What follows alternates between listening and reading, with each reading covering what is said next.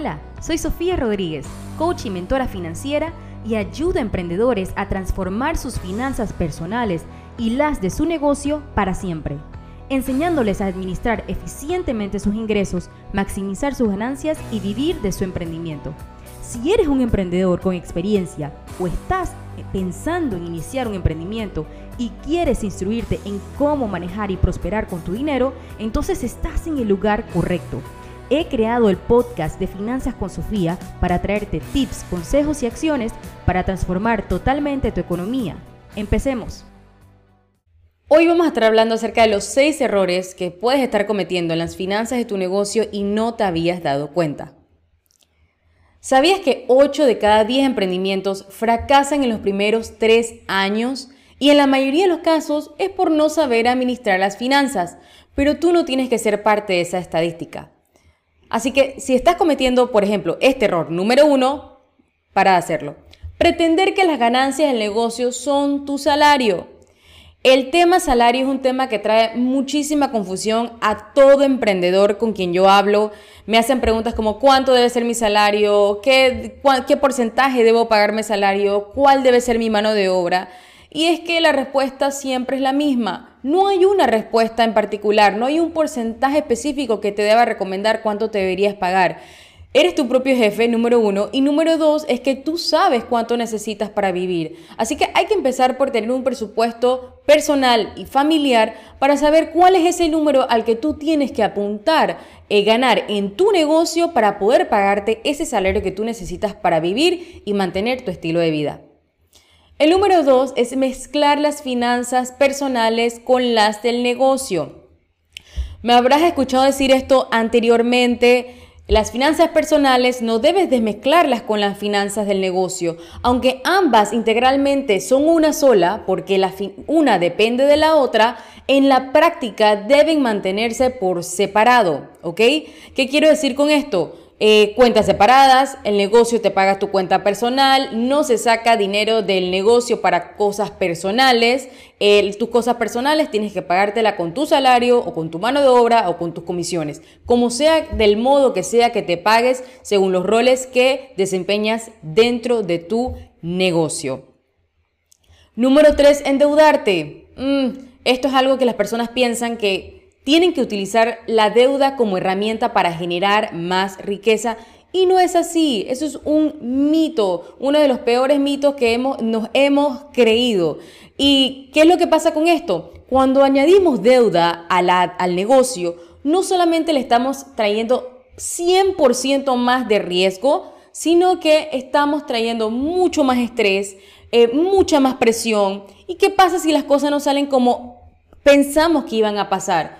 ¿Qué pasa? Ponemos en riesgo nuestra estabilidad económica, ponemos muchísimas, muchísimas veces en riesgo la, calidad y la tranquilidad de nuestra familia y nuestras finanzas personales, porque muchas veces esas deudas las agarramos a título personal, incluso poniendo en garantía cosas eh, personales como una casa, por ejemplo. Así que ojo con esto, por favor, no se endeuden, vayan paso a paso, vayan creciendo poco a poco, pero seguros, este, vayan a la velocidad de su efectivo. Esa es mi recomendación. Traten de no endeudarse. Número cuatro, no hacer un cierre de mes en el tiempo oportuno. Esto es algo que a mí la verdad no lo entiendo. Veo emprendedores que en marzo están haciendo cierres de mes de enero. ¿Cómo se supone que estás haciendo, que estás haciendo em, tus, tus estrategias de venta, tu estrategia de mercadeo, si ni siquiera sabes cómo te fue el mes anterior? Entonces, esto, que, ¿cómo, debe, ¿cómo debe ser? Deberías hacer el cierre de mes por lo menos dentro de los primeros cinco días del mes corriente, el cierre de mes anterior, vamos a decir, si ahorita estamos a punto de, cerrar mayo, entonces mm, que no pase de los primeros tres a cinco días de junio tu cierre de mes de mayo. ¿Para qué? Para que puedas tomar decisiones con datos actualizados y relevantes. Decisiones como qué, Sofía? Como tu estrategia de ventas, tu estrategia de mercadeo y tu presupuesto, súper importante. Número 5, no recopilar tus números. ¿Qué significa eso, Sofía? ¿Cómo así no recopilar mis números? Miren, ¿cómo ustedes van a medir cuál es su crecimiento, cuánto han crecido o si no han crecido, si han disminuido algo?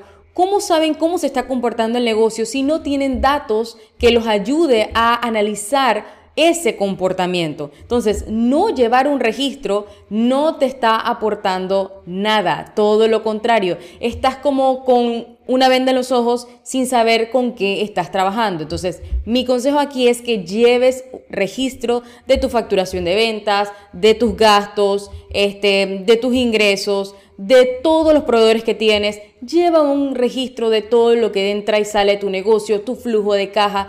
Esto te va a ayudar a tomar mejores decisiones con tu negocio. Y número 6, gastar más de lo que entra. Ojo, como no estamos registrando nada, como no estamos haciendo el cierre mejor oportuno y otros hábitos, malos hábitos financieros que estamos poniendo en práctica, entonces, ¿qué pasa? Estamos gastando más de lo que entra y estamos en un déficit que de repente eso nos lleva a qué?